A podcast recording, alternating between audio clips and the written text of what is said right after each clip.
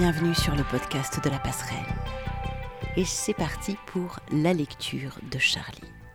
Alors, cette semaine, le livre qui s'est présenté, c'est L'ingénu de Voltaire. L'ingénu, ça fait partie des contes et romans philosophiques de Voltaire. Il a écrit en 1767. Dans ce conte philosophique, Voltaire raconte les aventures d'un Huron l'ingénu. Alors un Huron, c'est un Indien du Canada, un Indien euh, des Amérindiens en fait. Donc euh, le côté Iroquois, euh, voilà, donc une autre civilisation. Et donc ce Huron, cet ingénu, arrive en France et il découvre et il regarde la vie française avec une certaine candeur, une innocence et une naïveté qui font qu'il ne voit de ce monde que l'absurdité et l'incohérence. Il est engagé dans une histoire d'amour et il va se retrouver confronté à beaucoup de difficultés face au pouvoir religieux et, tyrannique du siècle de Louis XIV. Alors, ce qui est rigolo, c'est que Voltaire, lui, avait présenté cette histoire comme véritable et il l'avait attribuée au père Quesnel, un janséniste qui est assez rigolo quand on, on lit la suite de l'histoire. Je ne vais pas tout vous lire, évidemment, je vais vous lire le passage sur lequel je suis tombée. C'est le chapitre 9e et je vais continuer un tout petit peu. Je vous lirai pas tout le chapitre 10, mais le chapitre 9e et une petite partie. Vous allez voir, c'est très parlant et déjà, on voit que la volonté de normalité, c'est pas joli joli. Un extrait du conte philosophique L'ingénu de Voltaire, chapitre 9e, Arrivée de l'ingénu à Versailles, sa réception à la cour. L'ingénu débarque en pot de chambre dans la cour des cuisines. Le pot de chambre, c'est une voiture de Paris à Versailles qui ressemble à un petit tombereau couvert. Il demande aux porteurs de chaises à quelle heure on peut voir le roi. Les porteurs lui rient au nez, tout comme avait fait l'amiral anglais. Il les traita de même, il les battit. Ils voulurent le lui rendre, et la scène allait être sanglante s'il n'eût passé un garde du corps, gentilhomme breton, qui écarta la canaille. Monsieur, lui dit le voyageur, vous me paraissez un brave homme. Je suis le neveu de monsieur le prieur de Notre-Dame de la Montagne. J'ai tué des Anglais et je viens parler au roi. Je vous prie de me mener dans sa chambre. Le garde, ravi de trouver un brave de sa province, qui ne paraissait pas au fait des usages de la cour, lui apprit qu'on ne parlait pas ainsi au roi, et qu'il fallait être présenté par monseigneur de Louvois. Eh bien, menez-moi donc chez ce monseigneur de Louvois, qui, sans doute, me conduira chez sa majesté. Ah. Il est encore plus difficile, répliqua le garde, de parler à monseigneur de Louvois qu'à sa majesté. Mais je vais vous conduire chez monsieur Alexandre, le premier commis de la guerre. C'est comme si vous parliez au ministre. Ils vont donc chez ce monsieur Alexandre, premier commis, et ils ne purent être introduits. Il était en affaire avec une dame de la cour, et il y avait ordre de ne laisser entrer personne. Eh bien, dit le garde, il n'y a rien de perdu. Allons chez le premier commis de monsieur Alexandre. C'est comme si vous parliez à monsieur Alexandre lui-même. Le Huron, tout étonné, le suit. Ils restent ensemble une demi-heure dans une petite antichambre. Qu'est-ce que tout ceci? dit l'ingénu. Est-ce que tout le monde est invisible dans ce pays-ci? Il est bien plus aisé de se battre en Basse-Bretagne contre des Anglais que de rencontrer à Versailles les gens à qui on a affaire. Il se désennuya en racontant ses amours à son compatriote. Mais l'heure en sonnant rappela le garde du corps à son poste. Ils se promirent de se revoir le lendemain, et l'ingénu resta encore une autre demi-heure dans l'antichambre, en rêvant à mademoiselle de Saint-Yves et à la difficulté de parler au roi et au premier commis. Enfin, le patron parut. Monsieur, lui dit l'ingénu, si j'avais attendu pour repousser les Anglais aussi longtemps que vous m'avez fait attendre mon audience, ils ravageraient actuellement la Basse-Bretagne tout à leur aise. Ces paroles frappèrent le commis. Il dit enfin au Breton. Que demandez-vous? Récompense? dit l'autre. Voici mes titres il lui étala tous ses certificats. Le commis lut et lui dit que probablement on lui accorderait la permission d'acheter une lieutenance. Moi Que je donne de l'argent pour avoir repoussé les Anglais Que je paye le droit de me faire tuer pour vous pendant que vous donnez ici vos audiences tranquillement je crois que vous voulez rire. Je veux une compagnie de cavalerie pour rien. Je veux que le roi fasse sortir mademoiselle de Saint-Yves du couvent et qu'il me la donne par mariage. Je veux parler au roi en faveur de cinquante mille familles que je prétends lui rendre. En un mot, je veux être utile, qu'on m'emploie et qu'on m'avance. Comment vous nommez-vous, monsieur, qui parlez si haut? Oh, oh, oh reprit l'ingénu, vous n'avez donc pas lu mes certificats? C'est donc ainsi qu'on en use? Je m'appelle Hercule de Kercabon. Je suis baptisé, je loge au cadran bleu, et je me plaindrai de vous au roi. Le commis conclut, comme les gens de Saumur, qu'il n'avait pas la tête bien saine, et n'y fit pas grande attention. Ce même jour, le révérend père de la chaise, confesseur de Louis XIV, avait reçu la lettre de son espion qui accusait le breton Carcabon de favoriser dans son cœur les Huguenots et de condamner la conduite des Jésuites. M. de Louvois, de son côté, avait reçu une lettre de l'interrogant Bailly qui dépeignait l'ingénu comme un garnement qui voulait brûler les couvents et enlever les filles. L'ingénu, après s'être promené dans les jardins de Versailles, où il s'ennuya, après avoir soupé en Huron et en bas-breton, s'était couché dans la douce espérance de voir le roi le lendemain, d'obtenir mademoiselle de Saint-Yves en mariage, d'avoir au moins une compagnie de cavalerie et de faire cesser la persécution contre les Huguenots.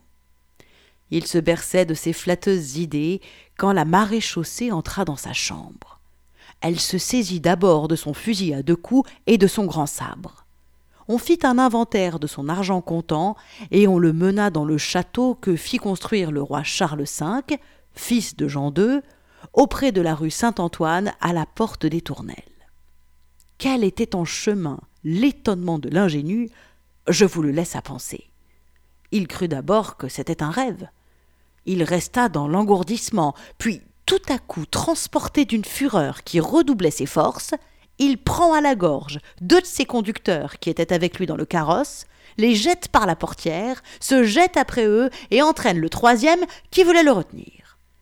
Il tombe de l'effort, on le lit, on le remonte dans la voiture.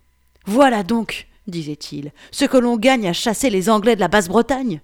Que dirais-tu, belle Saint-Yves, si tu me voyais dans cet état?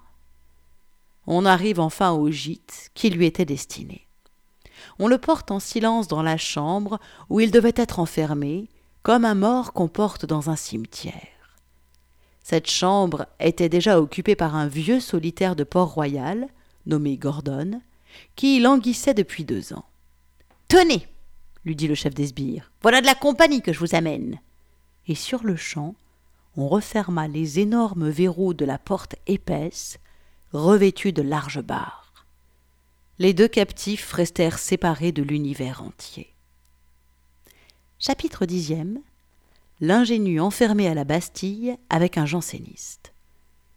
Monsieur Gordon était un vieillard frais et serein qui savait deux grandes choses supporter l'adversité et consoler les malheureux.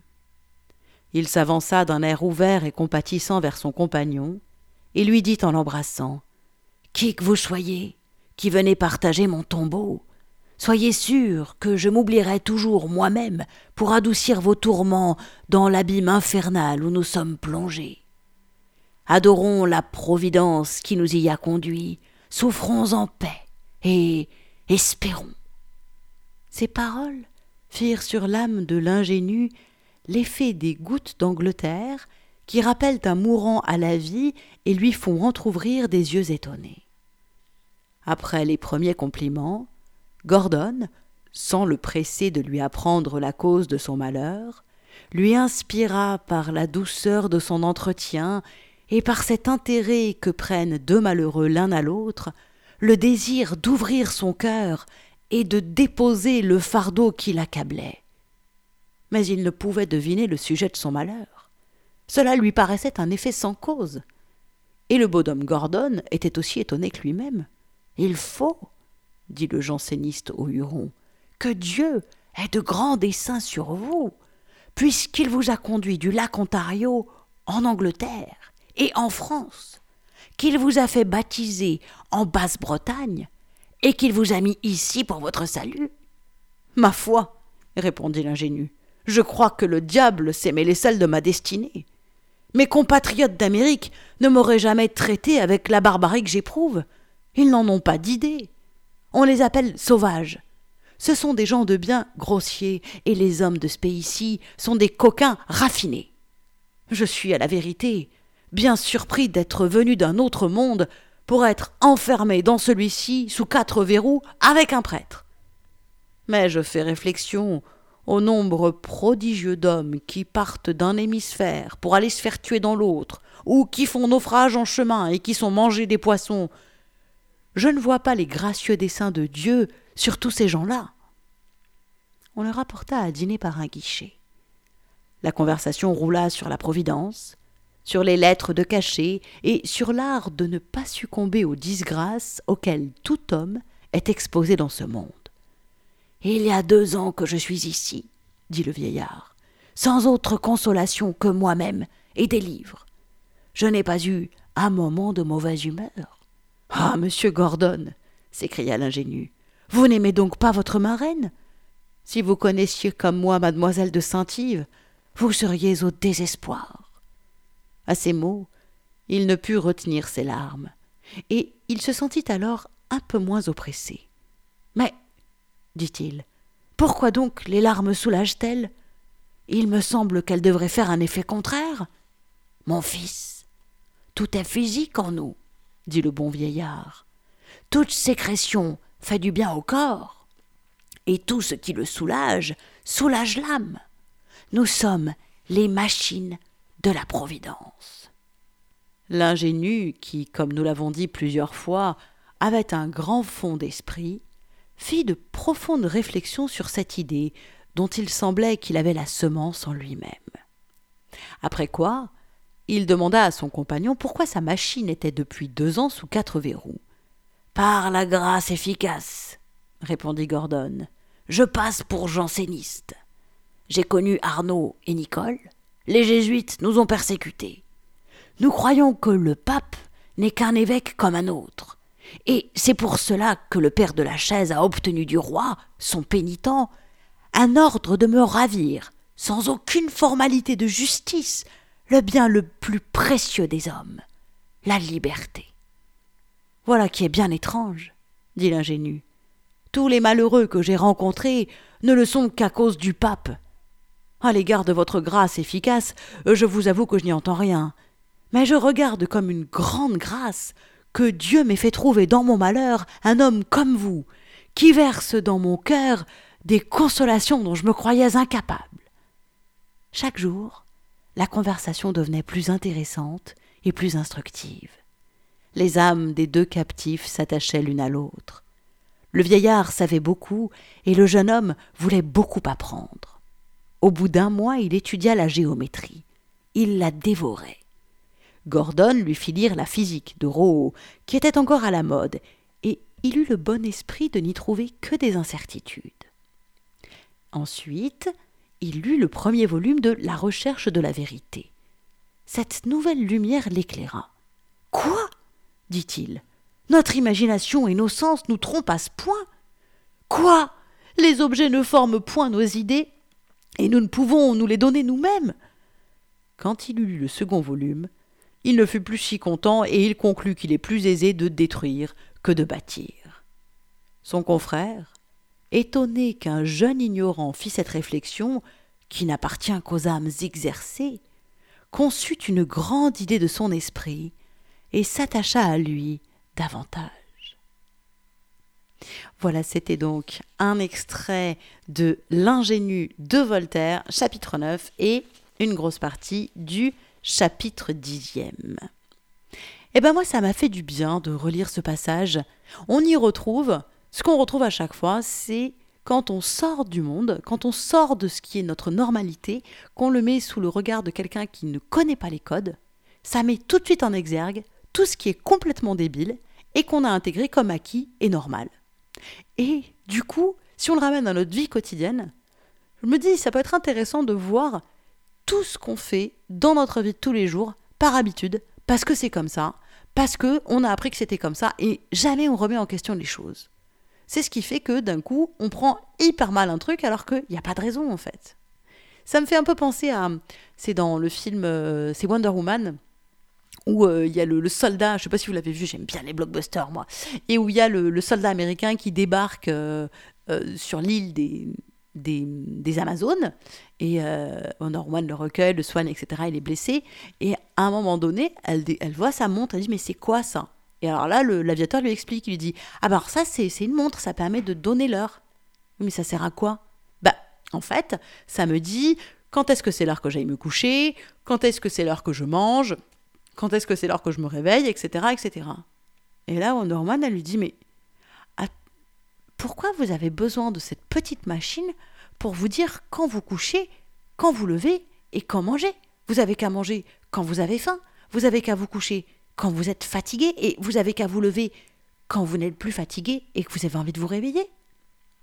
Voilà, je trouve que ça reprend un petit peu cette idée. Et du coup, interrogeons-nous dans nos vies de tous les jours, qu'est-ce qu'on fait par automatisme et qu'on a complètement vidé de son sens Et du coup, ce qui est très très drôle, c'est le conditionnement absolu qui a été intégré, c'est que si quelqu'un fait différemment, la plupart du temps, on va l'accuser, on va lui dire qu'il est fou, qu'il est méchant, parce qu'il vient mettre en danger ce qu'on a établi comme étant la réalité, la vérité et le c'est comme ça qu'il faut faire. Et pourquoi on tient absolument à faire ça? Pourquoi on veut rentrer à tout prix dans la normalité? Pour surtout ne pas être seul, être intégré, être dans le groupe et ne pas être seul. Je vais m'arrêter là, mais vous pouvez retrouver l'article qui présente cette lecture sur notre site projet-lapasserelle.com. Eh bien, la lecture de Charlie, c'est terminé. Eh oui. Alors, si vous aimez les lectures, je fais aussi des lectures érotiques. Le podcast s'appelle Les lectures érotiques de Charlie, disponible sur PodCloud, Deezer, etc. Je vous laisse chercher. Et si vous aimez la musique, sur La Passerelle, on a un musicien dans le collectif, un musicien qui chaque semaine crée une improvisation musicale inspirée par la carte de la semaine tirée par Renaud. Vous voyez, plam plam plam, tout se. Le podcast pour écouter les créations musicales de Laurent s'appelle La Passerelle musicale, tout simplement. Je vous souhaite un... En fait, j'allais dire une belle fin de journée, mais en fait, j'en sais rien. Donc, euh, bah, en fait, cet épisode touche à sa fin, donc vous pouvez reprendre une activité normale. Et je vous dis à très bientôt. Prenez soin de vous. Ciao, ciao, ciao. Retrouvez-nous chaque semaine sur projet-lapasserelle.com, les carnets de route d'un chaman du XXIe siècle.